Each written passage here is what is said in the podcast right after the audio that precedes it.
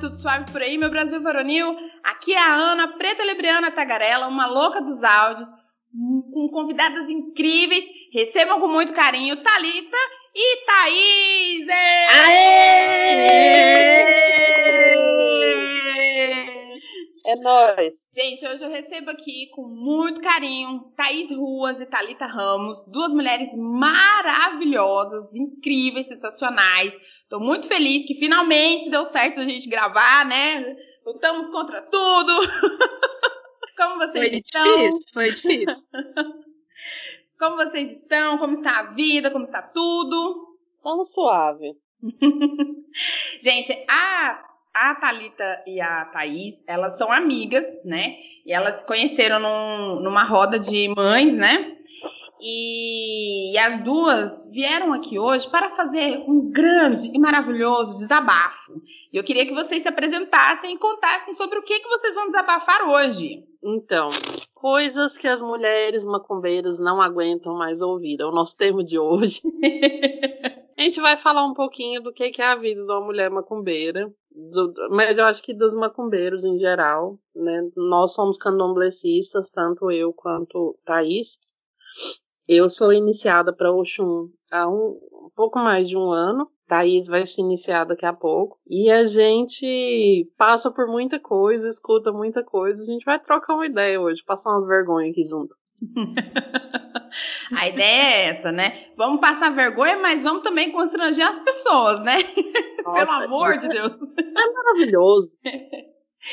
E você, Thais, como é que é a sua relação com o candomblé? Como é, como é que tudo começou? Conta um pouquinho sobre a sua trajetória. Então, eu, assim, eu era uma católica sem vergonha, aí passei por um espírita sem vergonha, e aí eu continuo só sem vergonha mesmo. É, eu, eu conheci a Umbanda também, e me, me afinizei uma época com banda, aí me afastei um pouco e depois encontrei o, o, o candomblé é, por um amigo um meu e da Talita. Na verdade, foi a Talita que me apresentou comigo. Na verdade, na nossa casa de santo, umas 80% das pessoas de lá foram trazidas pelo João Paulo, né? Aí ele sempre convidava a gente para ir na casa de santo, para conhecer e conheci, fiquei, estou lá até hoje, dois anos já.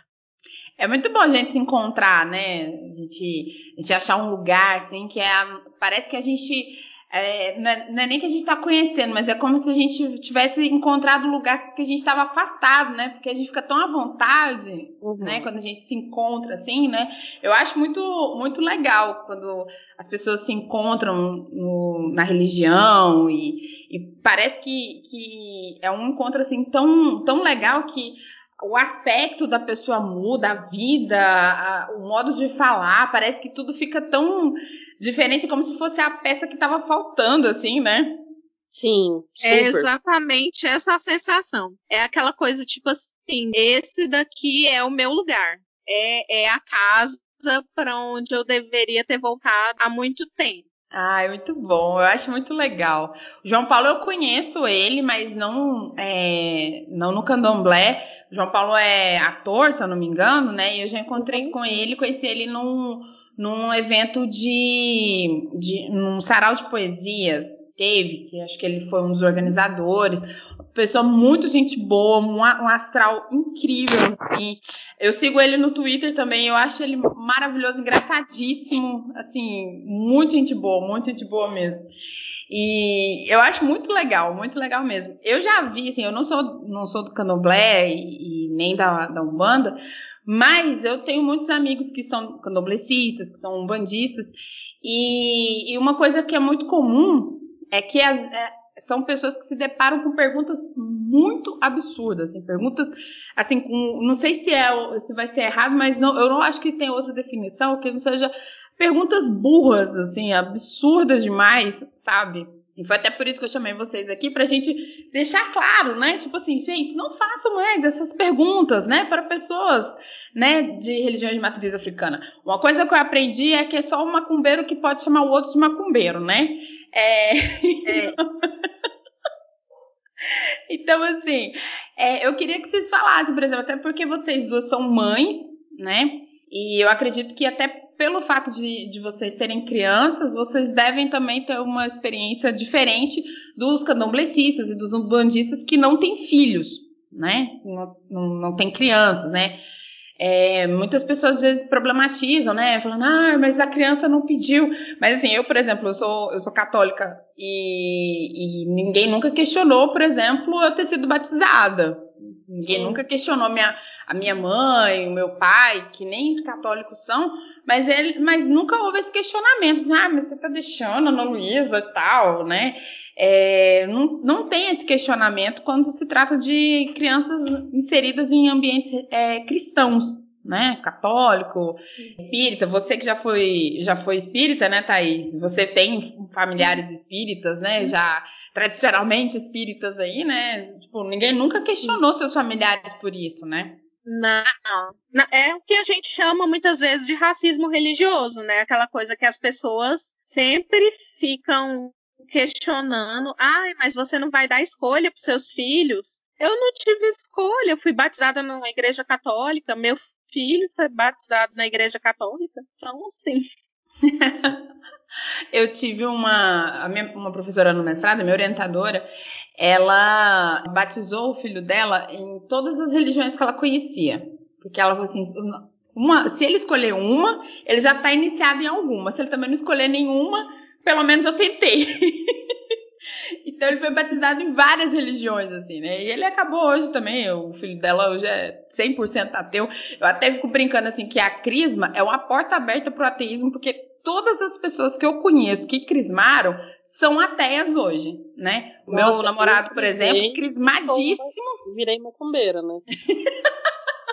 Depois eu de rodar na Wicca, de rodar no, de... chegamos no, no eu... xamanismo e tal, aí eu, eu fui parar na macumba depois da crise. é, eu fui expulsa na, na segunda ou terceira aula de catequese, então assim. Olha só. Então, não, o, o, meu namorado, ele, ele fez crisma, eu não, não sou crismada, né? Mas ele fez todo, todos os, os ritos, né, da, da igreja católica, né, batizou, primeiro, fez primeira comunhão, crismou e tal, bonitinho. Aí um tempo depois ele se descobriu ateu, segue ateu até os dias atuais. Aí eu fico até brincando assim, né? Eu não, eu, Deus me livre fazer crisma, porque eu crisma e depois eu, eu viro ateia, não tô afim, Deus me livre. Porque eu, eu já tive um tempo afastada e eu não. Até fiquei me questionando também, assim, né? Se realmente era era o caso, né, de, de chegar a essa conclusão de que Deus não existe, enfim. E, inclusive, o que me fez é, entrar na, na, na Igreja Católica, voltar, na verdade, porque eu fiz primeira comunhão, eu era muito novinha, foi uma ida que eu fui num centro de Umbanda, que eu conversei com um caboclo, e aí ele falou assim, você não tá com o coração, o coração calmo aqui. Aí eu fiquei assim, né? Eu fiquei quieta, né? Aí ele falou assim: Você, você tá se sentindo bem aqui? Aí eu, não, você não foi mentir, né? Mentir pra entidade, mentir pra terapeuta é bobeira, né? Aí eu falei, não. não, não tô sentindo. E era um lugar que eu achava até legal, mas acho que ele percebeu que eu não tava assim com essa identificação igual vocês falaram, né? Aí ele falou assim: você precisa ir pra um lugar que você fique bem, porque o seu coração tá assim, agitado. Ele precisa ficar calmo. Aí eu falei, tá, mas que lugar que é esse? Ele, você vai ter que descobrir. Não é, não é com a gente. Aqui não é. Aqui não é seu lugar. Pode ser na, na casinha da cruz, pode ser não sei aonde. Ele foi falando as possibilidades. E eu fui entendendo, né? Tipo, podia ser o centro espírita, a igreja católica e tal. Aí ele falou, quando você passar nesse lugar, você vai sentir que, que é o seu lugar. Porque o seu coração vai ficar calmo. Eu falei, então, tá, né? Então, beleza, muito obrigada. E vazei, né? Aí teve um dia que eu passei na porta da paróquia que eu, que eu frequento, e aí eu, me deu uma vontade de entrar. Eu falei, cara, vou entrar aqui. Aí eu assisti a missa eu, eu, falei, cara, é isso aqui, eu gostei. E eu, como eu sou, sou antropóloga, eu também entendi o que, que eu gosto na igreja católica, que eu gosto muito dos rituais, assim, dos ritos, né? Aquela coisa de ficar cantando e, e tal, fazer aquelas rezas coletivas, enfim. E por ter nascido também dia 4 de outubro, que é o dia de São Francisco de Assis, né? A paróquia que eu, que eu frequento é a paróquia de São Francisco de Assis, né? Não é, não é mera coincidência, né? E eu achei muito legal, sabe? Eu, eu agradeço muito, assim, pela, pelo conselho desse caboclo, porque realmente eu não tava. Eu, eu não, achei, não achei, assim, ruim, nem nada, mas realmente, assim, eu não tava, não tava me identificando com aquele lugar. E aí ele falou assim: aqui não é o seu lugar, né? Tipo, numa boa, não foi nada assim, vai embora daqui. Foi tipo, aqui não é o seu lugar. Né? Então, beleza, nós estamos acordados, então, que não é o meu lugar. Tchau. Um abraço, obrigada. Valeu, falou. Valeu, falou. Mas fala aí, qual, qual é a coisa, assim, uma das coisas que vocês, vocês já ouviram de alguém, assim, que vocês falam assim, puta merda, gente, vocês vão falar isso mesmo pra mim? Só por conta, só por, por causa da minha religião, assim. O que, que vocês ouviram, assim, vocês deu vontade de esganar alguém, assim? Cara, eu passei por experiências muito interessantes, por assim dizer. Quando eu me iniciei, eu tinha dois partos para atender em breve, né? Uhum. Eu tava de cabeça raspada, eu tava usando branco dos pés à cabeça, é, né? Eu tava com algumas é, não tava normal. Muito sensível e tal. E aí eu fui para a maternidade atender um dos partos, que inclusive eram de duas pessoas da nossa casa de santo, né? Uma delas a, a nossa Jubonã, né? Que é minha mãe criadeira. E fui pro hospital, todo mundo me olhando estranho. Depois eu soube que eu virei assunto no hospital, a doula macumbeira. Olha só, podia fazer um perfil desse no, no Instagram, eu sou a doula favor. Macumbeira. E depois, quando eu fui pagar meu preceito de um ano, eu já estava aqui no meu atual trabalho. E aí, mais uma vez, lá vou eu me vestir de branco de novo, usar o ojá na cabeça, né, para proteger o ori. Uhum. Sentar na esteira, trabalhar na esteira, né, evitar contato físico com as pessoas. E aí me apelidaram de mãe de Ná. What? What the fuck? Mãe de Ná? Oh, meu Deus. E que, que, que a mãe de Ná tem a ver com isso? A mãe... É, mas enfim, minha apelidade de mãe de Ná. Aí a gente sorri, acena, respira fundo, tira força do cu pra não dar na cara da pessoa que você acabou de fazer a obrigação, entendeu? Você tá em paz. Quando pois a gente é, tá, tá, a gente você tá acabou de dar morir. Aí, aí vem um arrombado desse Sim. perturbar minha paz, desalinhar meu chakra, mas enfim. e a gente também, e assim, Fora curiosidade, eu vejo que é, é, quando as pessoas descobrem que a gente é macumbeiro, é, um, é uma curiosidade, é um fascínio. E sempre tem a perguntação, lógico que sempre tem a perguntação. Mas você mata bicho? Mas você já presenciou sacrifício? A, a, dúvida mais cabulosa normalmente é a sacralização dos bichos, né? Uhum. Normalmente não é gente vegana, não é gente vegetariana, não é gente ativista, é gente que come pelo menos três bifes sangrando no almoço, entendeu? Celebra o Natal comendo peru. É, mas o né, problema é a, a galinha que a gente come. Uhum porque a gente não desperdiça nada. O, Aproveita a... até as penas, gente. É, é e assim, é, é um grande banquete. A gente festeja os orixás, a gente celebra a nossa religião com comida, dança e, e, e, música, sabe? As nossas rezas são cantadas e o que a gente, quando a gente precisa de alguma coisa, a gente serve uma comida por orixá, né? Uhum. E é umas comidas maravilhosas, entendeu? Nossa, verdade. Bom, é a carajé com a entendeu? São umas comidas que você fala, gente, olha, é maravilhoso. Nossa, é, é boa mesmo. Eu já fui em algumas festas de orixá e realmente é, é muita comida e é, é muita comida gostosa. Eu é. fui na festa de Omolu, Omulu, é, o Olubazé. É, e fui numa outra, que agora eu não me recordo quem, quem que era qual era o orixá. Mas era muita comida. Caramba, era muita comida. Eu pensei assim, gente, não vai ser suficiente. Era tipo assim, era o terreiro estava cheio e ainda assim a comida sobrou. As pessoas estavam levando comida para casa. É, tem muita partilha nos terreiros assim. Eu acho, acho isso muito legal, né? Porque todo mundo sai com, com vasilhinha, come até abrir a, a calça, abrir o zíper da calça porque tá empanturrado, assim, sabe? Mas... E é muito, muito animado, muito muito receptivo também, né? Assim, é, é muito legal a festa de orixá, muito legal mesmo. Mais uma vez eu já, eu já matei a fome da minha família com frango de macumba, né? É. Que a gente faz caldo, a gente faz arroz. Você não precisa comprar carne, isso é maravilhoso. Cara, do é. jeito que tá, né, menina? Cara, do jeito que tá. Mas assim, a gente escuta muito isso. É, eu, eu tenho três filhos, né? A minha filha mais velha é católica, ela é batizada, tudo bonitinho, mas ela gosta de frequentar o terreiro, né? E é isso, conversa com Pombogira, com Exu, é amiga de todos eles, inclusive. É, frequenta candomblé junto comigo, mas ela quer ser católica e é isso, a gente respeita. Agora os dois pequenininhos são macumbeiro mesmo. E a gente puro mas você leva seus filhos pro terreiro da vontade de falar, não, eu deixo em casa dentro da máquina de lavar, entendeu? Eu não levo, não, eu deixo eles lá dentro do carro.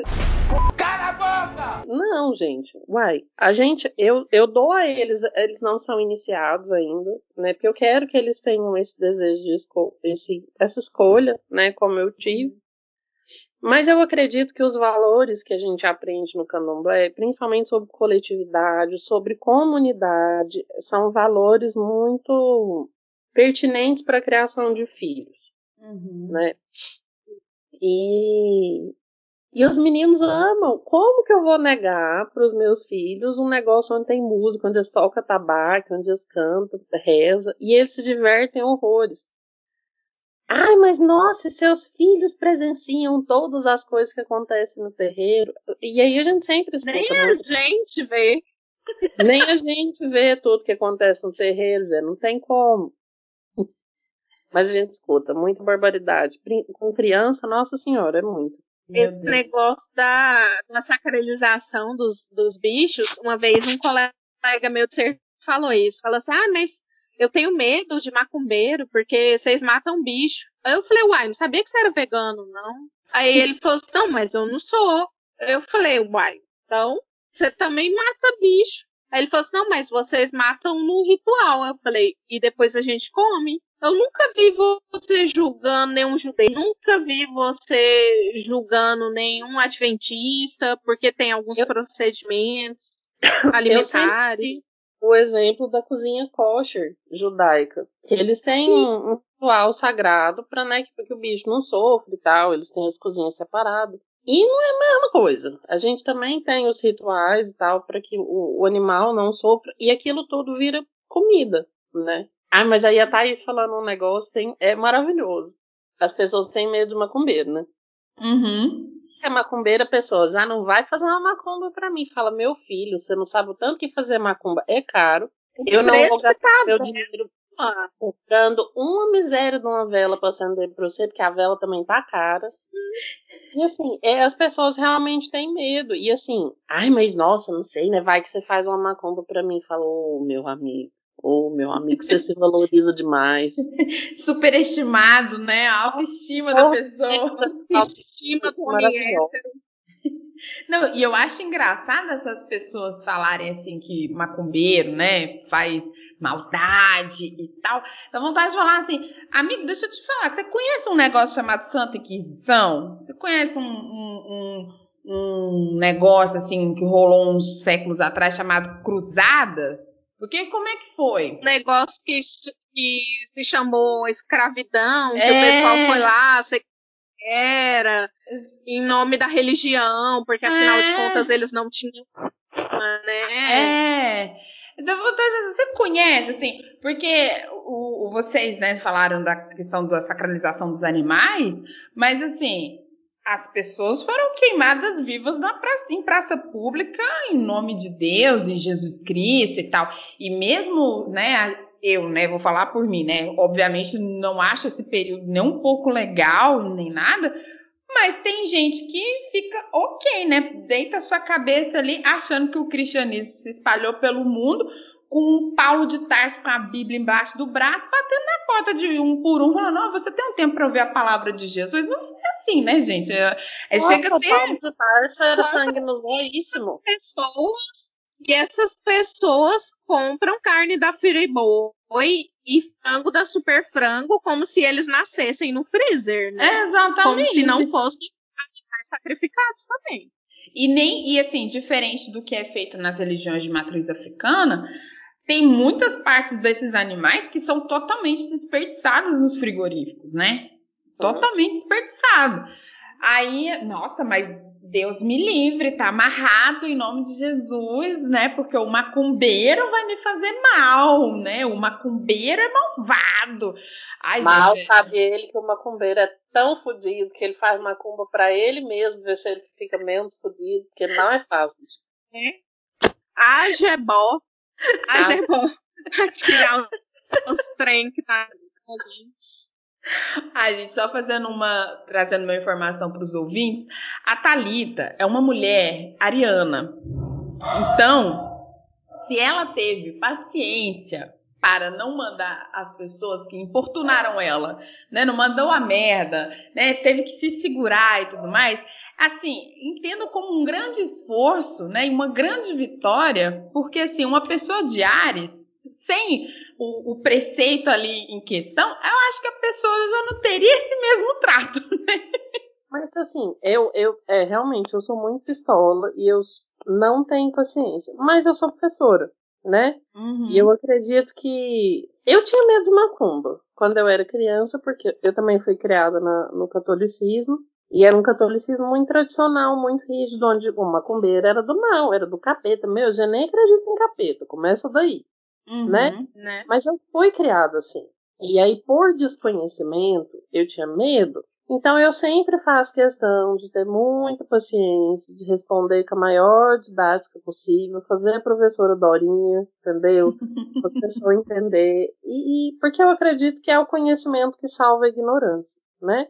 Existe todo esse misticismo em volta do candomblé, das religiões de matriz africana em geral, que não são religiões cristãs, né? E a gente tem mania de achar que é só coisa cristã que presta. E não é, Sim. né? E a gente acaba que, por ignorância, reage desse jeito. E é muito comum quando eu vou conversar com as pessoas, que eu faço didática, que eu explico tudo. As pessoas falam, nossa, eu não sabia. Aí, às vezes, se for uma coisa mais tranquila, eu mostro uma foto da minha casa de santo, falo, olha, tá vendo isso aqui? Essa é uma casa de Oxóssi, Oxóssi é um caçador, então ele, ele traz fartura. Ai, mas e qual que é o orixá seu? Ah, não, eu sou de Oxum. Ah, mas Oxum é o quê? Ah, ela é orixá da fertilidade, das crianças pequenas, da riqueza, do afeto. Ah, mas e como é que eu descubro o meu orixá? Ah, você tem que jogar búzios, não sei o que, a gente vai explicando. Ah, mas só com a minha data de nascimento? Dá pra... Não, não dá para saber, tem um jogo de búzios, a gente explica. E normalmente as pessoas reagem bem quando a gente explica. No Facebook deu que o meu orixá é tal. Não, Nossa, não. Olha, Facebook de, de... Facebook, qual que é o orixá do, do Facebook, você imagina? como assim? É, ué, porque, Deixa né, eu pensar. seria de Exu. É, não, Guian. Não, Guian é do Twitter. É, é, é, é, é a rede social da treta. Tia Guian. Enfim. Mas eu já vi gente fazendo é, e reclamando disso, das associações que fazem é, entre a astrologia e os orixás. Uhum. Né? Eu já vi gente falando assim, ah, Libriano normalmente é, é de orixá tal. E às vezes, assim, primeiro que é, é um, é são coisas totalmente dife- diferentes, né? Astrologia nem religião é. E segundo, porque assim, é, pelo que eu- me corrijo se eu estiver errada, né? Mas pelo que eu também entendi, é, não é assim da noite pro dia que você descobre de quem você é filho, né? Já que vocês têm relações assim de Sim. família, né? Até na hora de você se iniciar, seu orixá pode mudar. Eu mesma, quando Exatamente, é isso. frequentar, eu brincava que eu não tinha santo. Porque todo mundo respondia o jogo bonitinho e tal. Ah, quem que é seu santo? Ah, é fulano. Toda vez que eu jogava, Oxum e Iemanjá respondiam, mas nenhuma confirmava. Falava, porra, não tem santo. Ou não tem orixá, né? É, até que um dia o Oxum me confirmou e desde então eu tô aqui aprendendo a lidar com minha mãe maravilhosa. Que delícia, cara. É, e assim, outra coisa que a gente às vezes faz também corriqueiramente, mas né, irrita algumas pessoas. Eu, eu tento usar desse recurso porque eu sou didática, né? um ariano didático é maravilhoso. É assim. raro, é raríssimo. Muito esforço. Nossa, vocês valorizam demais um ariano didático. o sincretismo religioso era um recurso que o pessoal, assim, muitas umbandas usam, algumas casas de candomblé também usam, mas na, na nossa mesmo a gente não usa que o sincretismo religioso era um recurso que o pessoal usava antigamente para poder cultuar seus orixás em paz, né? E fazia uso de imagens de santos da Igreja Católica para poder associar com os orixás de acordo com o arquétipo. Uhum. Então, Oxum, por exemplo, era Nossa Senhora Aparecida, né? É, São João, São Pedro, né? Aí a gente identifica Xangô, São Jorge até hoje, que não, pessoal, Ogum. Uhum. Então, é, Yansan, que é Santa Bárbara, né? Que tem com Santa Bárbara. Sim. E aí a gente fala, ah, mas é igual santo e orixá? Não, não é. O orixá é uma coisa, o santo é outra coisa. A gente fala por corruptela popular mesmo, mas que não é a, a mesma coisa. Nossa, eu tô falando muito difícil, uma hora dessa da noite. é, Tudo bem, aproveita que você está sendo. É a Ariana didática, né? Se manifestando, tá tranquilo, tá tranquilo. Pois é. Aí a, a, nossa, as nossas experiências são diferentes, porque assim, a, a Thalita já é iniciada na religião, a gente chama uma pessoa iniciada de Iaú, e eu ainda sou a Bian. O Abian é tipo estagiário, é hum. aquela coisa, tipo, você vale nada. Não, se bem que eu acho que o Iaú é o estagiário, né? Porque vale nada também. É, o Abian ainda Iaô, tem... O Iaú é, o, é o trem. pode fugir da casa. É, é. O, o Iaô é, é o trainee que acredita em discurso de meritocracia, porque ele não vale nada, não valia nenhum. Não, gente vale, gente e, vale. E, e, e, vai ser super explorado. Enfim, não, brincadeiras à parte. Então, assim, a gente, até, ao que tudo indica, a gente ainda divide o mesmo orixá. Nossos jogos de búzios sempre foram muito parecidos. E assim, a vivência que a gente tem no, no terreiro é muito parecida por a gente ser mãe de, de filhos pequenos, enfrentar essa coisa. Aqui na, no candomblé é um passo para criança, nem todas as pessoas pensam assim, né? Nem, tem gente que acha que é, candomblé não é lugar de criança, e não só outras pessoas de outras religiões. Às vezes o, o pró-candomblecista, porque a criança tá correndo, a criança tá fazendo barulho, e as pessoas não entendem que a criança chora, uma criança sente fome, porque a gente finge lá que não tá com fome depois de, sei lá, sete horas de rir, a criança não. Então, é outra realidade, assim, bem bem para que na, na, nossa casa é até de boa, porque o pai de santo, assim, ele fala que ele manda na casa, as crianças mandam nele, então as crianças são. é, é, bem tranquilo. Mas, mas é, é uma vivência, assim, particular. Ah, eu acho legal. Eu gosto muito dessa ideia de família que, que a gente. A gente essas vivências com crianças, gente, assim, sempre. Eu, eu também passei por vivências interessantes quando eu me iniciei, né?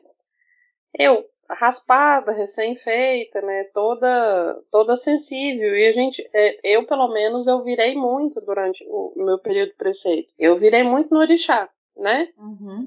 E além do orixá, a gente tem o erê, que a gente pode imaginar que é a energia infantil do, do orixá, né? Uhum. Então, o orixá não fala, normalmente quem fala é o erê. E o erê fala muito, o erê fala tudo. Aí você imagina uma sujeita de 30 anos, que nem eu, conversando com aquela vozinha. saltitando e brincando e tal, beleza, tá. E aí, às vezes, acontecia de virar no erê, né? Porque às vezes a gente tava passando mal, ficou muito sensível, enfim. Aí, meus filhos, eu descobri que meus filhos gostam muito mais de erê do que de mim.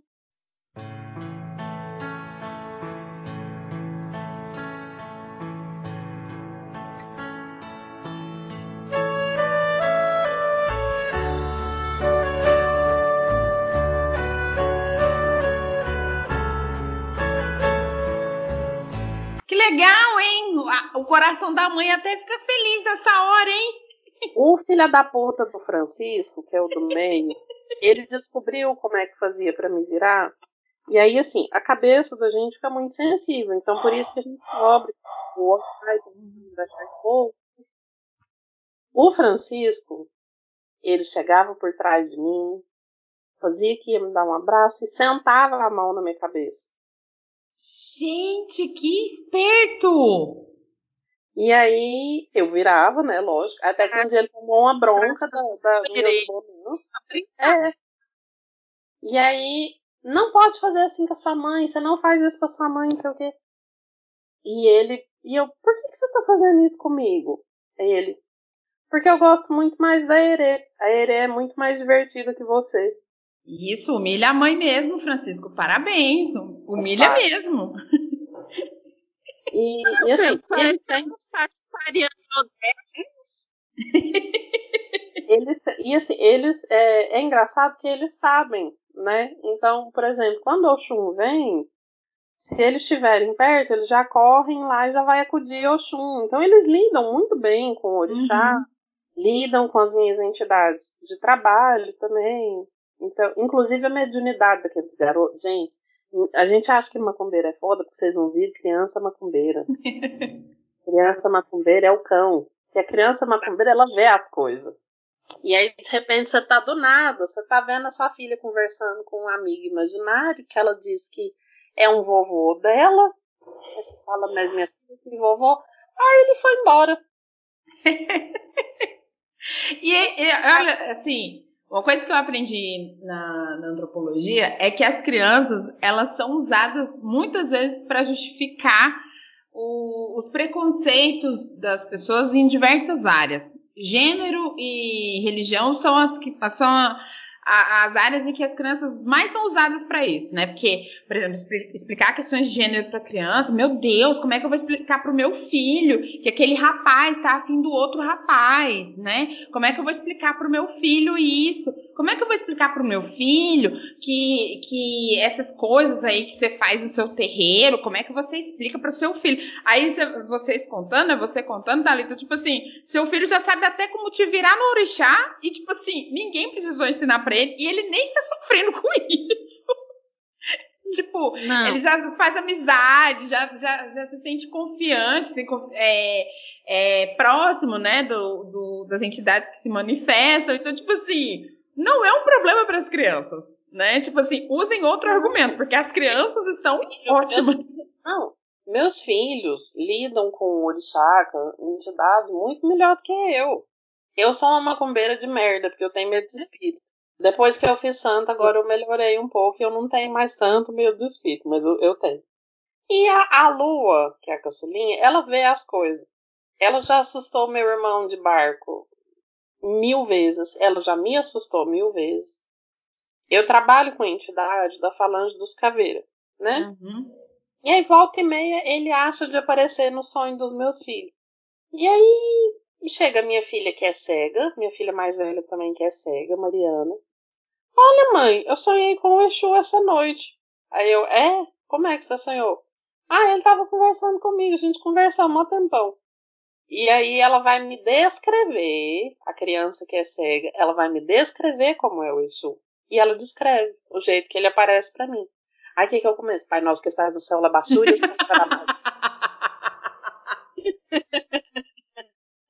Não tem um macumbeiro que não fala um Pai Nosso que está no céu, que não canta pelo menos uma música gospel. Todo mundo. Todo mundo. A não ser a pessoa que foi criada na macumba. Todo é, mundo que teve um pezinho no catolicismo. É, a última gira que a gente foi, ele ele abraçou todas as pombas gira, deu um beijo na Rosa Caveira, que é tipo a, a, a entidade, a pomba gira mais carrancuda de todos. É, pediu um favor para uma cigana, de, fez um, um, desenho de um, dragão, Exu, e aí o Exu, como é que você sabia que eu era um dragão? Eu, eu virei na pomba gira, ele pegou e falou assim, papai, que hora E eu fiquei assim, criança, de que, que você tá falando, criança? Olha, então assim, eu, eu, acho que é até uma coisa boa, né? Porque vocês, né, que não, não cresceram, né, no, no candomblé, vocês aí ficam com medo, né? Mas os filhos de vocês vão ser assim, macumbeiros, se, se virarem adultos macumbeiros, tipo assim, seja lá quem aparecer, não tem problema, só, só vem, né? Não, agora, agora eu tô ficando corajosa, né? E às vezes, assim, a, a volta bem, às vezes, eu, eu trabalho muito em horários alternativos, né? Uhum. Então, por exemplo, meu horário de término do expediente é às sete, mas você, é às cinco da tarde, mas você viu que hora que eu cheguei hoje? Às vezes eu tô voltando sozinha para casa, e eu sinto alguém chegar perto, a gente sente, às vezes eu tô aqui em casa de noite sozinha, aí eu escuto. E às vezes também é, é uso da gente mesmo, fazendo palhaçada com a gente mesmo. Nossa, menina, agora eu já tô aprendendo a lidar com isso. Eu já falo, ah, não, palhaçada. Me deixa dormir. Eu tô na macumba toda semana, minhas, minhas macumbas tá tudo em dia, paro de me atusigar. Aí a gente vai aprendendo a lidar, né? Aprendendo a reconhecer as energias, mas é todo um processo. Mas é outra coisa que é engraçada também. A gente é muito vulnerável a energias externas, né? A energia uhum. das pessoas e tal. Então tem gente que chega perto da gente e a energia é muito ruim. Uhum. E tem outras que chegam e a energia é muito boa, né? E aí as pessoas vão perguntando, mas quando você olha para mim, o que, que você sente? Que entidade que você vê? Ai, mas quando você... E, e você? Você acha que eu sou de qual orixá? E fazendo umas perguntas muito esdrúxulas sobre si mesmo. Uhum. Mais um momento onde a gente respira fundo, a gente fala, não, nós não vamos falar, porque a gente não, né, não é pai nem mãe de santo, então nós não temos capacidade para isso. Ai, mas, nossa, uma vez falaram que fizeram um trabalho para mim. Aí você, hum, ai, nossa, é, vocês fazem trabalho no, no, no, terreiro de vocês? Aí você vai. Ah. Eu vou parar lá na nuca, né? De tanto que você revira o outro. Fala, faz, moço, você precisa ver o tanto de frango que a gente limpa, o tanto de louça que a gente lava. Tem um trem que a gente faz naquele trem, é trabalho. Mas, mas não é desse tanto tipo, de comida. Tá? Ai, gente, pelo amor de Deus, saca? Pelo... Não, e aí vem de novo a, a, a superestima da pessoa, né? Achar assim que você está a serviço de qualquer coisa, qualquer pessoa, e aí ela, né, tá ali com alguma alguma alguma entidade, o que que você tá vendo em mim, porque com certeza tem algum espírito comigo, né? Tipo Não, assim. É, às vezes a pessoa, ela é o próprio encosto dela, porque a pessoa é mala, a pessoa é chata, a pessoa é um, é um pau no cu, mas o problema é o encosto. É, seja você seu próprio encosto, né? E aí você fica assim, gente, será que eu dou o choque de realidade na pessoa? Mas aí a gente sempre, não, toma um banho de erva, acende uma vela, né?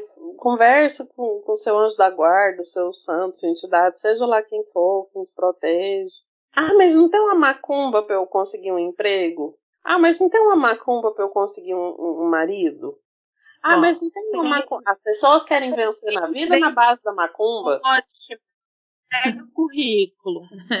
Melhor macumba que existe. Não, dá vontade de falar assim, cara, olha para mim, olha para minha vida. Se eu, se eu venci na vida com macumba, eu tô aqui assalariada, proletária, fodida no governo Bolsonaro, no meio de um, de um diabo de uma pandemia.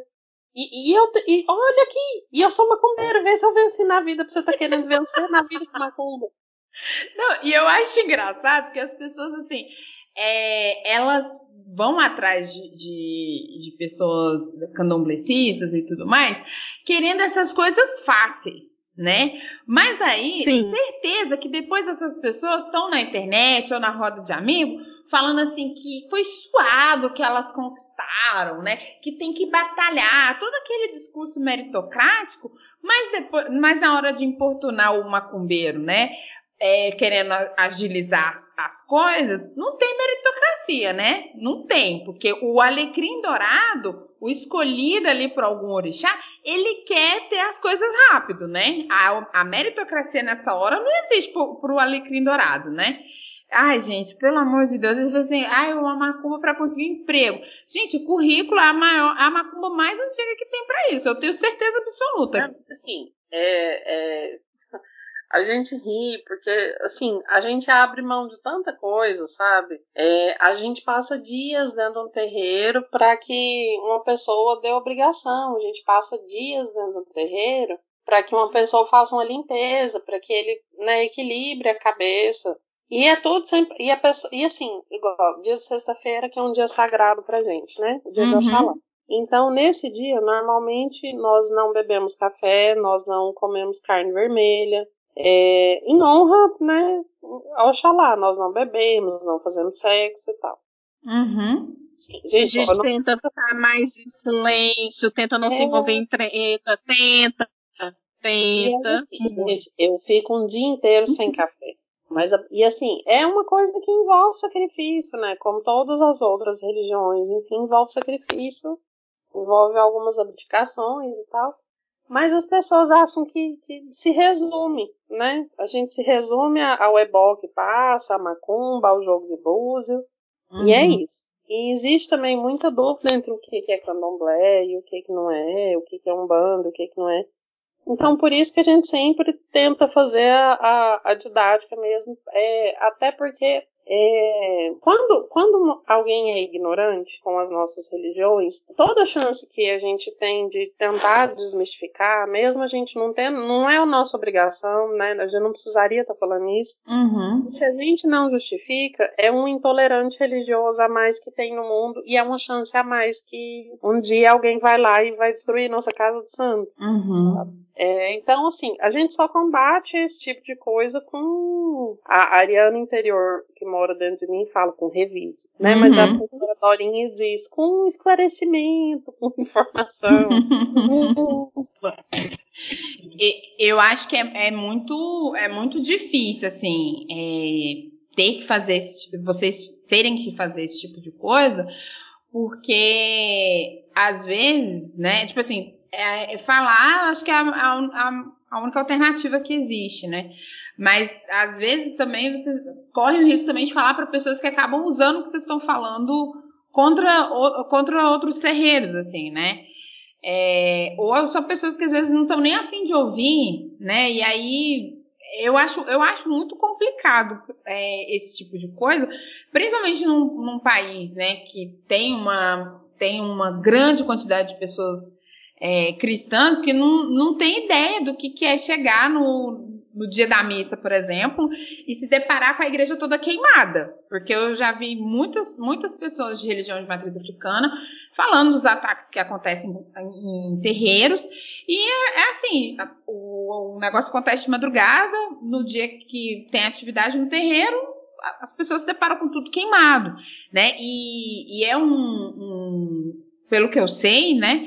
É um terreiro construído coletivamente, né? Vocês mesmos falaram que tem a questão, né? Tem um, um senso coletivo muito grande no candomblé. E tudo, tudo que é feito no terreiro tem as mãos de todo mundo que, que, que tá ali, né? Então, não é só um, uma coisa do, do pai de santo, da mãe de santo, é, é todo mundo, né? É, é, todo mundo fez com que aquele, aquele terreiro chegasse onde chegou, tivesse, né, as coisas que foram, que foram queimadas e, e é, é péssimo, assim, é, é, eu, acho, eu acho muito, muito triste, assim, esse tipo de, esse tipo de coisa, porque assim, não, não, não, né, não teria nem que ter explicação, né? Se você, a menos que você tenha interesse em participar de alguma coisa, né? Pergunte, né? Antes de ficar falando coisas absurdas do tipo, ai, porque o meu signo é esse, o meu orixá com toda certeza é esse, porque eu fiz um teste no Facebook que me mostrou que é esse, né? É pior que o fonte vozes da minha cabeça, né? É, e eu acho muito ruim, assim, acho, acho lamentável, até porque é, acredito eu que, para além da religião, tem uma questão histórica também, né? É, os, os, africanos que, que vieram para o Brasil para serem escravizados, né? Eles fizeram um esforço muito grande para manter essa, essa essa religiosidade viva, né? Houveram muitas estratégias para que essas religiões se mantivessem vivas no nosso país, né? Então tem também, um, tem também uma tentativa de apagamento histórico, né? Não só religioso, como também um apagamento histórico, o que é horroroso, assim. Eu lembro que foi no começo dos anos 2000, aqui em Goiânia, é, teve uma exposição de orixás ali no, no Parque Vaca Brava, e, e, aí fizeram inúmeras manifestações pedindo a retirada, porque era, era agressivo para a cidade, era perigoso para a cidade. Fizeram inúmeras é, estratégias para poder tirar e acabou que tirou, né? No final das contas, né? É, foi na época do governo do Pedro Wilson, se eu não me engano. Foi. Ele nem foi reeleito por conta disso. Foi intolerância religiosa, assim, ficou muito marcado. Sim. Eu lembro, eu lembro que e foi bem ruim, assim, porque a exposição nem ficou muito tempo. Acho que foi uma semana que, que, que as obras ficaram lá e, e pronto, né? E, nossa, foi, é, é muito. E, o, e, o, e o que eu fico mais assim admirada é que a gente entra em órgão público, que deveria ser um território laico, e a gente se depara com imagem de crucifixo, com Bíblia, com coisas texto de salmo. E assim, às vezes, igual a Talita falou, que você tem que cumprir um preceito religioso, tem que utilizar um tipo de vestimenta específico. As pessoas não respeitam nem a sua manifestação, que tá só na sua roupa. Você não tá impondo aquilo para ninguém. Você não tá levando seus símbolos para ninguém. Você tá, ninguém fica reclamando com o pessoal que vai com, com ter terço no pescoço, mas coloque uma guia para ver tanto que as pessoas implicam. Então, assim, é, é, é não entender que para além da, da religiosidade, também existe a cultura por trás daquilo. E Sim. nesse caso, de, desse, desses monumentos, era uma, era um traço cultural, era uma exposição cultural. Sim. Mas faz parte também da nossa cultura muito racista, que tudo que é de preto não presta. Foi assim com jazz, muito. Agora o, o jazz só, só ficou lado quando se embranqueceu. Tanto que tem gente que prefere muito mais Nora Jones do que uma Nina Simone, por exemplo, da vida. Sim, o próprio é, rock and roll mesmo, né? Que é um, um, ritmo negro, mas que tem um rei branco, né? Dentre tantos guitarristas e cantores que, que é, fizeram sucesso e que tornaram o, o rock and roll um ritmo mais conhecido, né? No entanto, o rei do rock é um cara branco que claramente copiou um, um, um passo, né? Até o, o, o, passo mais famoso do Elvis não foi o Elvis que pensou, né? Mas o Elvis branco, bonitinho, galanzinho, né? Para a sociedade, né? Que a gente vive, ele é ele é perfeito, né? Ele é maravilhoso. Ele é mais patável, né? Ele é mais comercial. Sim. É, foi com, com jazz, com rock, blues, tá sendo funk. Então, assim, é, esse movimento a gente percebe. É, tem, tem muita gente da religião também que não gosta, porque, queira ou não queira, é uma religião de ancestralidade e uma ancestralidade preta. Então, é, há um embranquecimento da religião também. É, tem um, um tem muitas pessoas e, e, eu não conheço nenhum terreiro que para essas pessoas brancas que elas têm uma, uma, ancestralidade, afinal de contas, tá aí a história para dizer que o, o berço da civilização foi a foi ali o território da África, então assim, você não pode negar uma ancestralidade para ninguém, né? Uhum. Mas a gente percebe esse movimento também que, que é, o candomblé ficou um pouco mais palatável quanto pessoas brancas, lidas como brancas, se manifestam como candomblecistas. Anitta, é, deixa eu pensar em outra pessoa branca famosa, candomblessista. Ajuda aí, ali. Brancos famosos, candomblessista. Candomblessista. É, é candomblessista também. Quem? Quem? Veveta. Ou ela é ah, candomblessista, ah, ou ela é um bandista. Eu sei que ela é Joiaca ou Xaguian. Hum. Eu sei que o Henri Castelli, ele não é candomblessista, eu sei que ele é um bandista.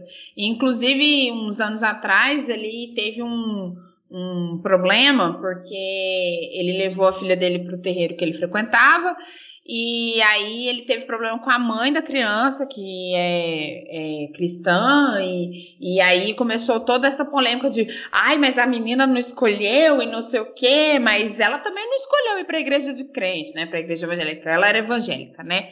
Sim. É, né? Porque ela tá viva ainda. E aí ele falou, ah, não teve nada demais, né? Igual vocês falaram, né? Pô, a criança estava se divertindo, foi bem recebida, foi bem tratada, né? Não teve nada demais e, e, aí, no entanto, virou todo um problema, né? Porque, meu Deus, a menina foi pro centro, de, foi pro terreiro de Umbanda, né? E tal. Tem um negócio muito legal na, no candomblé, que é a questão da idade do santo, que é diferente da idade cronológica. Uhum. E eu tenho 30 anos, né, tem um ano de iniciado. A, o Guilherme, marido da Thaís, é meu mais novo, porque ele tem menos de um ano de iniciado. Né, apesar de a gente ter uma faixa etária parecida. Aí lá no terreiro, a gente tem uma Marco Antônio. Marco Antônio é um adolescente, acho que o Marco Antônio tá com o quê? 15, 16? Por aí, né? 16. É, o Marco Antônio é meu mais velho, porque ele já, ele já pagou os três anos de santo, e hierarquicamente ele tá acima de mim, porque ele uhum. é meu mais velho. Então eu aprendo com ele. Que legal! É, a gente tem o Joãozinho, que é nosso babalaché, que ele é um cargo na casa, ele é ebome, né? A pessoa vai passando por graus. Candomblé é uma religião iniciática, e o Abian é o não iniciado, o Iaô é o iniciado, e o Ebome é o que completa sete anos e atinge a maioridade, né? Por assim dizer. E aí a gente tem o Joãozinho, que é o babalaché da casa, que o Joãozinho tem sete anos e ele é Ebome. Ele é maior de idade, por assim dizer. Uhum. Então ele também é meu mais velho. Gente! E aí é onde eu, eu estaria no auge dos meus com 30 anos. Ele te dá uma aula de candomblé, mas uma aula. Aí lá vai você, tipo, aí eu tenho que sair do auge dos meus 30 anos, da maternidade de três filhos, de toda a experiência que eu tenho que vir, para parar para escutar do meu mais velho, que é uma criança de 7 anos. Gente, que doideira! Deve ser muito engraçado isso, assim, tipo, até desafiador, né? Porque igual, são mães, né? Você já tem. Não também, não, porque nasce aonde já se viu. Ah, a sua filha mais velha tem quantos anos, o Talita, a Mariana? 11. Então, tipo assim, você já teve uma filha de 7 anos de idade, né? Uhum. Caraca, deve ser muito desafiador. Nossa, deve ser muito, muito legal também, assim. Que massa, que massa. Agora uma pergunta. Na cabeça, gente, presta referência pro Joãozinho, que é uma criança de 7 anos. Tem gente que se sente diminuída por isso. Eu não sinto, não. A gente, né? É aquela, né? Se não tá satisfeito, né? Deve ter uns Joãozinho mais velho aí, né? Com vontade, né? É. Agora, assim, eu queria fazer uma pergunta, porque Thaís é uma mulher negra, candomblessista, né? E você, Thalita, é uma mulher branca, candomblessista, né? É, e aí eu queria saber assim, como é que é a situação de vocês? Tipo assim, quando você, Thaís, falou para sua família, ah, agora eu sou candomblessista, como que foi? E como que foi também no seu caso, tá? Tipo assim, porque eu acredito eu que é, até as pessoas, quando você fala, você, Thalita, fala assim, ah, eu sou candomblessista, né? Eu sou, sou de terreiro e tal. É, como é que as pessoas costumam receber isso e como que as pessoas recebem quando é de você, Thaís? Então, para mim, a, o maior estranhamento foi da minha mãe, ela é, assim, católica super fervorosa. A minha avó, ela, eu falo que ela é uma católica macumbeira, porque ela sabe um zebó. Quando eu tive catapora, eu, eu, tinha, eu tinha 16 anos de idade. Minha avó falou pra minha mãe me dar banho de pipoca. E isso é, tipo, um super, super, super ritual uhum. é, de matriz africana. Mas a, a minha avó é uma mulher preta. Então, assim, acaba que muitos desses conhecimentos ela foram foram transmitidos ali e incluídos numa parte do catolicismo, um catolicismo místico, de benzimento, de rezadeiras. Então, assim, é, para minha avó foi muito tranquilo. Isso é, é quando eu falei para ela, ela falou assim: "Ah, eu tinha uma vizinha que eu acho que era isso aí, que quando a Ângela nasceu morreu, ela, ela disseram que ela era para estar morta e aí a, a mãe dela fez um, uma iniciação e ela ficou sete anos de promessa, só usando branco. Aí eu fiquei assim, nossa, é, ela realmente passou por um para uma iniciação de, de candomblé, né? Mas, assim, para mim é muito tranquilo. Eu, eu sou, é, por mais que a Thalita, que seja a Ariana da história, eu sou muito mais pistola que ela. Então, assim, normalmente quando a pessoa vai fazer alguma manifestação sobre a minha religião, eu falo aquela coisa de você quer um boleto pra pagar, pra dar conta da minha vida. Eu não sou tão didática quanto é. Tá, me faltando um pouco de didática e docência. Mas, assim, comigo é realmente é, foi bem tranquilo. Na família do Guilherme, não muito, porque como eu sou preta e o Guilherme se iniciou no candomblé antes de mim, o povo acha que fui eu que convenci ele, né? Mas, ah. na verdade, a gente entrou no candomblé por, por causa dele. Ele que ficou mais pegando no pé pra entrar pro candomblé que eu. Massa. Ah, porque, né, o, o Guilherme, coitado, né? Ele não saberia o caminho do terreiro sozinho, né? Ele precisa de você, né? Não, lógico, né? Oh, gente, ainda mais homem pombo. Olha, no próximo episódio que vocês vierem de novo, eu vou abrir o desabafo para as mulheres casadas com homens pombos, porque eu tenho certeza que vocês duas não são as únicas. Não, a gente, a gente tem um grupo, nós vamos montar um grupo de apoio chamado Mulheres que Correm com os Pombos. As mulheres, as mulheres que têm conge, boy, peguete, sei lá, que é de Oxalá. É, explica rapidinho esse conceito do homem pombo. Eu tenho uma suposição porque eu conheço o Guilherme, mas eu não conheço o seu, o seu marido, então eu, não, eu, eu tenho medo de, de me aprofundar assim, sozinha. É, é, é, como se fosse assim, um supra-sumo do homem sonso.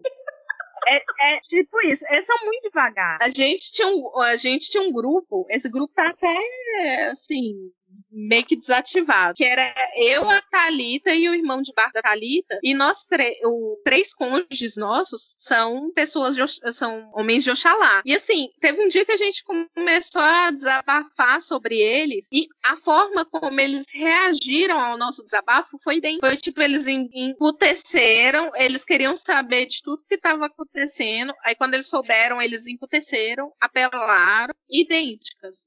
Gente do é céu. ah, porque assim, eu conheço o Guilherme, né? Eu sei que o Guilherme é realmente uma pessoa, às vezes, um pouco devagar. E já testemunhei muitas vezes Thaís, assim, à beira de esganar o Guilherme por conta de sua, né? A sua vagareza aí, né? Meu Deus que, que, coincidência, né? Tipo, você. Deve ser realmente assim, uma providência do universo, né? Porque você sendo casada com o Guilherme, aí você fica amiga da Thalita, que tem um marido também pombo, né? É realmente mulheres que correm com os pombos. É mulheres que correm dos pombos, porque olha. Eu amei. Não está sendo fácil. Aí, na verdade, a gente falou que a gente vai fazer uma casa de apoio e ao lado vai ter um instituto psiquiátrico que vai ser as mulheres que se relacionaram com Odessa. Ai, gente, pelo amor de Deus. Mas aí, Thalita, conta aí, como é que, como é, que é, assim, quando as pessoas quando você fala para as pessoas que você é candomblessista, sendo uma mulher branca, né? Como que as pessoas reagem a isso, assim? Já me perguntaram se eu era baiana, já me perguntaram. Assim, a minha família não lida bem com isso, né? Porque todos muito católicos, mas a minha avó, ela é da vertente do catolicismo popular. A pessoa mais macumbeira que eu conheço, mas, né, católica. É, é tipo a minha avó. É, aprendeu a benzer, me ensinou a benzer, mas assim, as pessoas na minha família não lidam bem com isso. E também não lidam bem com o fato de eu levar meus filhos, enfim. É, a gente tem a nossa casa, o nosso pai de santo é branco, né? Uhum. A nossa casa, eu não, não sei se a nossa eu nunca parei para pensar muito na questão racial da nossa casa, é, na questão cor, mas a nossa casa não é uma casa preta, né? uhum. né? Não é, Thaís? É. A nossa casa não é uma casa preta. Então, assim, é, as pessoas veem como, ah, é uma coisa exótica. Exótica, mó exótica exótica. Entendeu? É um capricho. Assim, é. É, é quase o branco místico, né? É, tipo, o, o good vibes, entende? Meu Deus! Sim, mas assim, é, eu reconheço que é uma ancestralidade preta, é uma religião de resistência. E assim, eu tento todo mundo sabe do meu ativismo feminista, enfim. Eu tento sempre levar em conta a questão da, da do gênero na minha casa de santo. E, e assim, a gente não basta ser. A gente não, não, não tem, a gente tem que ser antirracista. Uhum. Ninguém toda pensando aqui no, no, na literatura. É, é, ah, nem, tô até confundida.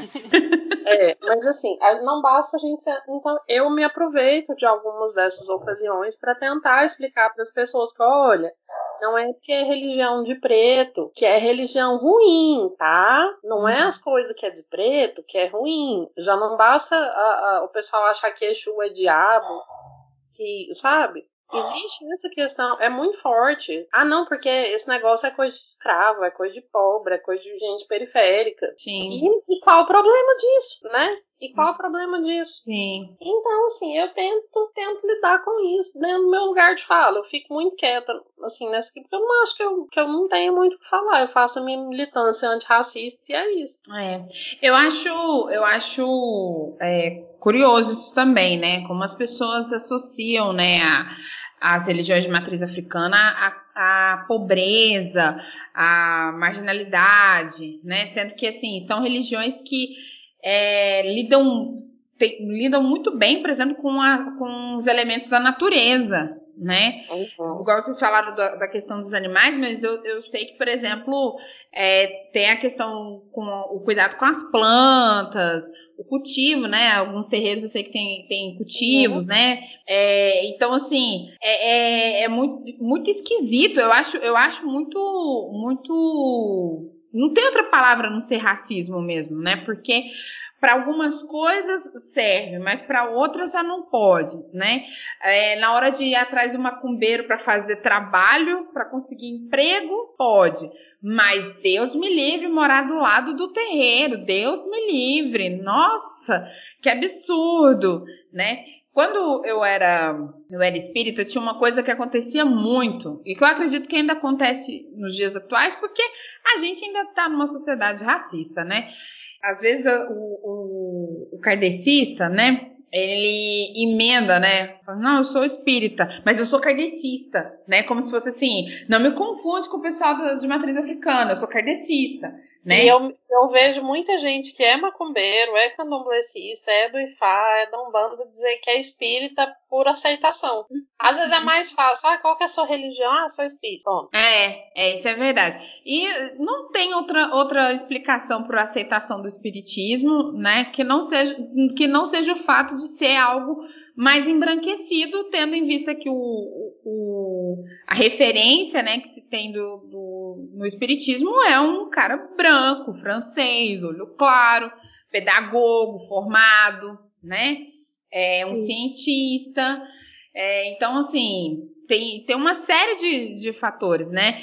A Umbanda, o Candomblé trabalham com troca de conhecimento, mas a oralidade né? É uma coisa que entra muito nesse campo do, do, do, exótico, né? Até eu tive algumas amigas que fizeram dissertações a respeito da oralidade, né? Dentro das, das religiões de matriz africana. E, nossa, não, eu tô estudando isso. Aí eu lembro que sempre tinha alguém, até dentro da, da, da, da faculdade, né? Falava assim, nossa, como é que é ir lá no, no, no quilombo? Como é que é lá? Sabe? Como se fosse assim um, um, nossa, deve ser um outro universo. Não que é, realmente não seja, mas não precisa também falar dessa maneira, tipo, nossa, e como é que eles comem, como é que eles dormem. Nossa, aí você vê assim, gente, pelo amor de Deus, pelo amor de Deus. É um é uma é situação. Muito, é muito difícil ver é, é, até questão de intolerância, porque, por exemplo, você falou que que você está cercada de igrejas, né? Igrejas evangélicas que fazem barulho. E se você ligar na polícia fazendo denúncia, tipo de perturbação de sossego, eles simplesmente vão ignorar. Agora, tenha um terreiro de candomblé e faça barulho depois das 10 horas da noite para não ver. A, a, nossa sorte, assim, do nosso, a sorte do nosso terreiro é que nós temos advogados no terreiro. Uhum. Então, assim, e, e eles sempre, eles sempre estão presentes. E, assim, eles rasgam o verbo do, do, dos direitos mesmo. Mas, assim, a maioria dos terreiros não tem. Porque é, é gente periférica. É, é uma religião que acolhe os marginalizados, eles acolhem pessoas com doenças, pessoas com deficiência, com vício. Então, é uma religião de marginalizado. E é tem todo esse estigma de, de ser uma, uma religião, de serem religiões que têm menos valor. Sim, sim, e que é, nossa, eu fico pensando assim, gente, eu lembro que essa, essa amiga mesmo, quando ela, ela ia fazer a pesquisa, né, ela, ela sempre falava das conversas que ela tinha com o líder do Quilombo, né, ele inclusive até faleceu e, e ela criou uma relação tão legal, né, assim, que, que ela se sentia até parte, né, e quando ele faleceu, ela ficou muito mal, ela ficou muito triste, assim, porque foi uma perda muito significativa e não foi uma perda por conta da pesquisa, foi uma perda pessoal mesmo, porque ela falou, ah, a gente conversava, até que ela falou muitas vezes assim que ela, ela às vezes ia para lá, né, para fazer a pesquisa e ele queria conversar com ela sobre outras coisas, né, tipo outras coisas. E aí quando terminava a conversa, ele falava tudo que ele queria falar, que não tinha nada a ver com as perguntas que ela queria fazer, ele só falava, volta tal dia, né, tipo assim, tchau. Tchau pra você. E, e ela criou uma relação muito próxima, porque ela foi uma pesquisa que ela fez no TCC e aí ela levou para o mestrado. Então, quando, quando ele faleceu, para ela foi uma perda muito significativa, assim, foi muito, foi uma perda muito, muito grande para ela, né? É, e aí ela, ela falou dele assim com tanto carinho na, na apresentação, na, na defesa e tal, né?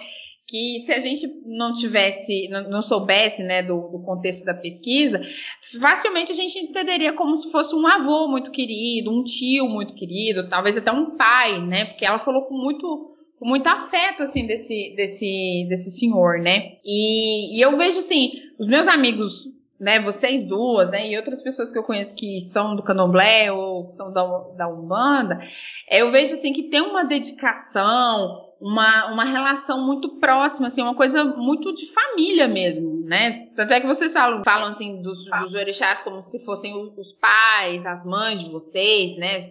Tanto é que vocês falam, eu sou filha de, do, do orixá tal, né? É, eu lembro que. Eu sei que as estruturas né, de, de terreiro são diferentes, né? Porque, igual a Thais falou, né? Não tem um, um, um livro único que conduz todos os terreiros no, no Brasil e no mundo, né? Mas uma vez eu, conversa, eu conversando com uma, uma, uma moça que também é candomblessista, e ela estava falando que no terreiro dela, a, a criança, ela não é só da mãe, ela é do terreiro, né? E aí tinha uma mãe solo no terreiro dela e quando ela essa mãe precisava sair, ou precisava fazer algum, algum trabalho, né, precisava fazer algum freelance e tal, ela podia contar com essas, essas outras pessoas dentro do terreiro, né, que a, a criança não ficava sozinha. A criança, por exemplo, em dia de apresentação da escola, a, as pessoas do terreiro é, que conviviam mais próximo com essa criança participavam das atividades da escola dessa criança, iam buscar a criança na escola, assistir a apresentação, isso antes da pandemia, né? Mas tinha essa relação próxima, né? Cria, cria, é uma, eu vejo que é um, é um espaço que as pessoas podem criar laços muito fortes mesmo, assim, laços, laços de afeto e de, e de laços familiares mesmo, né? E eu acho é. muito bacana, que é uma coisa assim que é, a, na dinâmica que as igrejas cristãs têm, isso não, não, não acontece com a mesma, com a mesma frequência que, o que pode acontecer nos terreiros, assim, né? É um, é, para mim, eu sou filha única de mãe solo, né? Uhum. Então eu não tive pai, eu não tive irmãos, né? E aí entrar pro candomblé significa significou para mim significa ganhar uma família imensa, né? E eu fico até é, eu acho que eu já comentei isso tá aí já. Eu sou carente de pai, né? A gente tem daddy issues porque a gente não, não não teve pai, enfim, Freud explica, mas não vamos falar dele aqui não. e, e assim, hoje eu tenho um pai de santo, né? Uhum. Mas que mais de uma vez me aconselhou, mais de uma vez conversou comigo, como se fosse um pai mesmo, como um pai faria com a sua... e, assim, e eu fico, nossa, às vezes ele, não, minha filha. Nossa, ele me chama de minha filha, eu fico assim, ah, eu tenho pai. e, e eu sendo filha única, no candomblé, quando a gente se inicia, normalmente a gente não se inicia sozinho, né? A gente se inicia com irmãos e aquele grupo de pessoas iniciando juntas é um barco, né? Então, uhum. no meu barco, eu sou a mais velha, né? Eu sou dofona de Oxum. Eu tenho meu irmão, o Wallace de Airá, que é meu dofonitim. E eu tenho meu outro irmão caçula, que é o Fomo, que é o Victor de Oxaguian. Então, uhum. de repente, eu tenho dois irmãos. Do nada, irmãos. E além, e além é, irmãos mais velhos, irmãos mais novos, é, irmãos que eu ajudei a, a que eu ajudei a, a, a, criar, né, dentro do, do candomblé, é, é toda uma grande família. Então a gente tem, de repente você tem várias mães e de repente você tem vários pais e você tem gente cuidando de você, né? Igual quando eu me recolhi, as pessoas ajudaram a tomar conta dos meus filhos que estavam aqui fora. Uhum teve gente que tirou o tempo para que é, eu pudesse estar lá, teve gente que, que largou tudo e foi para lá para que eu pudesse me alimentar lá dentro, para fazer comida para mim. Então essas coisas são coisas muito preciosas. Né? Sim. Como toda família tem suas brigas, tem suas tretas, mas a gente vai seguindo, né? Mas para mim, para mim isso é uma coisa muito forte, é uma coisa muito bonita. Sim, é mesmo. Você também tem, tem essa essa felicidade de finalmente ter irmão, Thaís, já que você também é filha única, né? Ah, ela já me tinha, eu sou a gêmea dela. As outras felicidade. É, é, gêmeas estilo Ruth e Raquel? Eu sou a Rutinha. Eu sei não, hein? Eu, eu, sou, eu, eu não sei, eu acho que aqui deve ter só a Raquel, porque a, a Thaís, eu tenho certeza que não se enquadra no estilo Ruth. Não, mas eu sou Rutinha, eu sou besta. Na verdade, eu falo que eu falei que eu era a Paola e ela era a Paulina. Aí Ruth Raquel foi depois. Foi ela que, que endossou o papel de Ruth.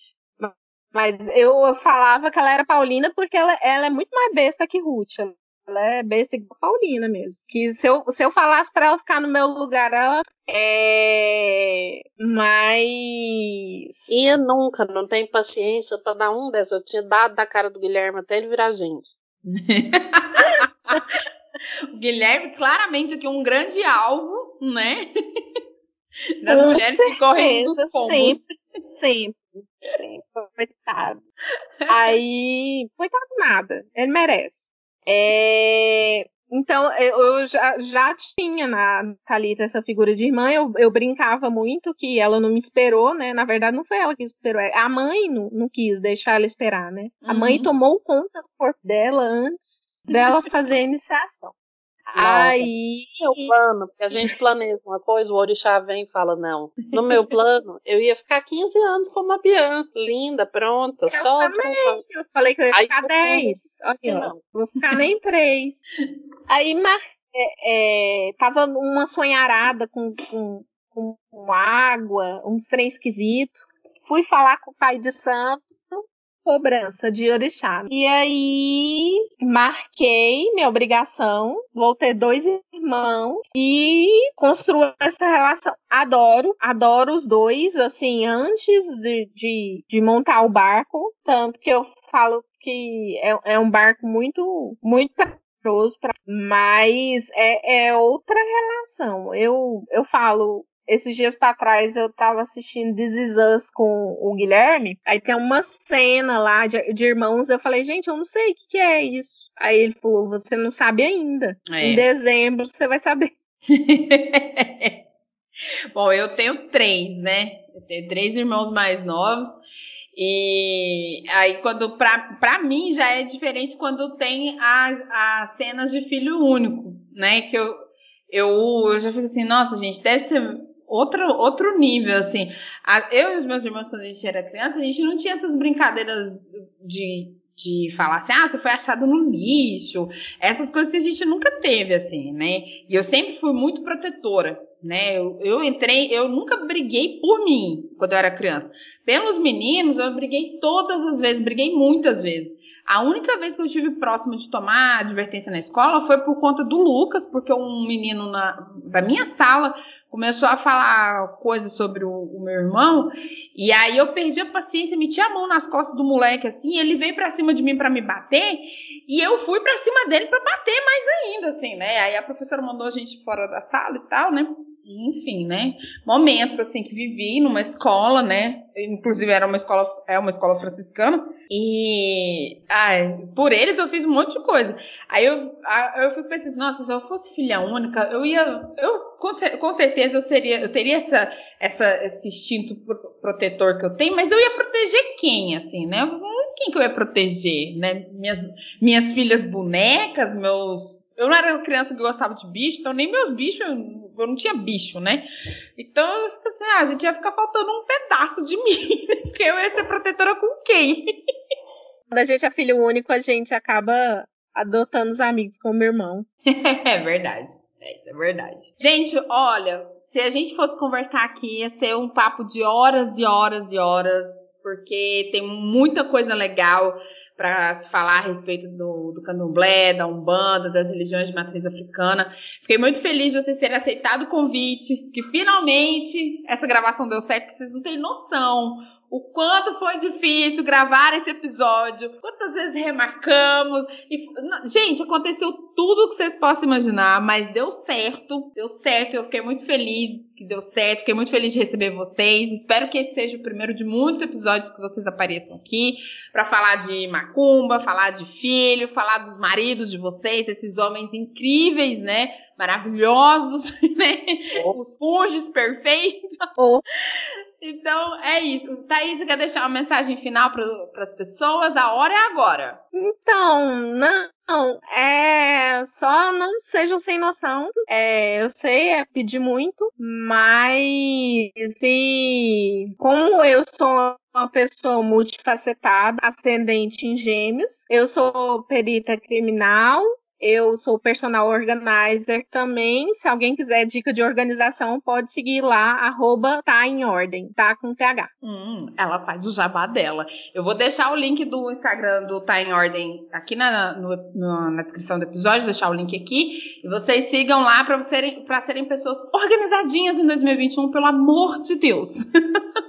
tá, Thalita, você quer deixar uma mensagem final? Gente, não chutem que é macumba. Deixa a macumba dos outros em paz. E usem máscara. Usem máscara, facilitem meu trabalho, pelo amor de Deus, porque além de ser Fique macumbeira, eu também sou enfermeira. Fiquem em casa se puderem, beba água. Quero deixar, eu também, além de macumbeira, doula, uh, macumbeira, enfermeira, mãe, eu sou doula. É, então me sigam lá, arroba tafreitasdoula, tá com TH, que não é uma doula macumbeira de Oxum que a gente tem todo dia, né? Não, Brasil.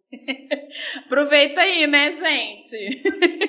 Quase. Uh, o link, eu vou deixar o link do, do perfil da Thalita também aqui no, na descrição do episódio para vocês seguirem, né? Caso você está ouvindo aí esteja grávida ou conheça uma pessoa que esteja grávida, o trabalho da doula é muito importante não só no, no parto, mas para o preparo do, do, parto, né, que é um a gravidez, a gestação é um momento de transformações imensas, né?